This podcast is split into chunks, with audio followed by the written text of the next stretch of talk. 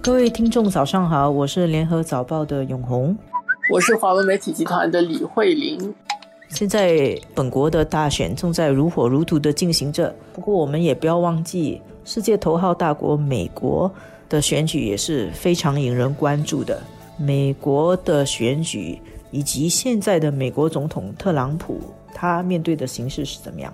他的选情如何？美国刚刚过他们的独立日嘛，七月四日。就在这个很特殊的时间点，距离美国选举有四个月。美国的二零二零年选举是要在十一月三日进行。大家可能不会那么关注美国的独立日，而是关注美国的疫情，好像在恶化当中。有一种说法，好像是我们都在谈第二波啊，但是美国的这个传染病。呃，研究所的所长福奇啊，他的那个形容啊，美国的膝盖啊，还深深的插在他的第一波里面啊，都还没有结束。每一天的新增的这个确诊病例超过五万个，这个是相当的惊人，也非常的让人担心的。但是美国总统好像都比较轻松啊，包括他趁这个独立日所要。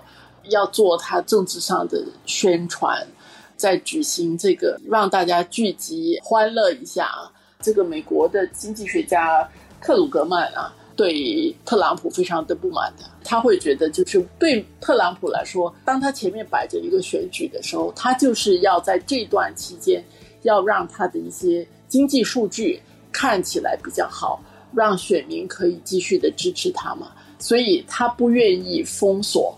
他不愿意让所有的经济活动停止，就像有一些人批评他的，把自己连任的利益置于国家的利益，甚至置于美国人的健康和生命之上啊。按照这个美国历史上，呃，没有做两任的总统也不是没有啊，也有好多总统没有做两任的。但是一般上来说，做第一任总统可以连任的机会是很大的。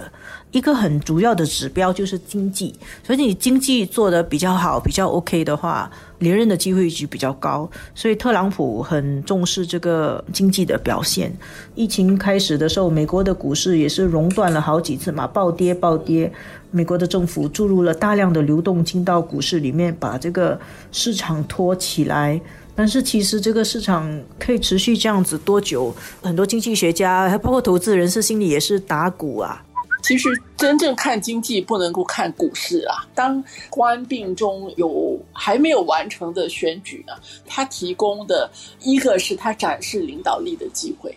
但是如果你碰到缺乏领导力，而且是处处在计算自己短期利益的这个领导人呢，我觉得他不仅会把这样的政治人物绊倒，可能还要赔上很多人的性命，赔上经济啊，对社会造成比较大的伤害。现在他所做的种种，会使到整个复原的时间恐怕会需要更长，而且比较可怕的是，它会影响的还不只是美国，还有美国在国际上没有发挥领导力，那么呢，很多国际上面需要大国领导的事情，还有包括国际组织也就不能够正常的运作。今年以前，甚至是一二月的时候，特朗普面对。民主党的几个竞争对手看起来好像没有很大的魅力，看起来号召力不是很强。那个时候，而且经济好，其实进入今年的时候，美国的整个经济是不错的，所以他的胜算本来是还挺高的。结果真的是一个疫情来啊，情况急转直下。现在看起来，他很有可能会败选，包括他自己啊，也很诚实的展露出他没有信心。他在六月底接受福克斯电视台的访问的时候，他用他一贯的直言的风格说：“啊呀，maybe 呃，Steve Joe 啊，那个拜登会成为你们的总统，因为可能大家不爱我吧。”疫情还不只是他的一个扣分项啊，在美国的黑人弗洛伊德被白人警察。执法的时候暴力致死的那个事情后面的骚乱，特朗普处理的也是唉，很多问题，就是一再的有事件发生的时候，他展示的就是让你觉得这位是我们总统吗 的这种感觉。而且在有危险的时候，在国家面对危机的时候，他其实是会加剧那个分裂，通过加剧分裂来给自己加分。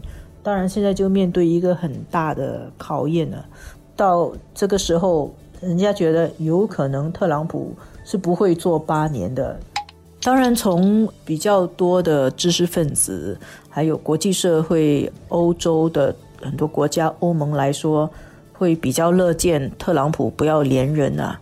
因为像刚才慧玲说的，他美国自己国内做不好，那么他就没有办法在国会上发挥他本来发挥的作用。所以有很多人是期待美国可以换换话，总统府可以换换话，然后。到时候我们可能会面对一个新的国际形势，可能大家又在调整政策。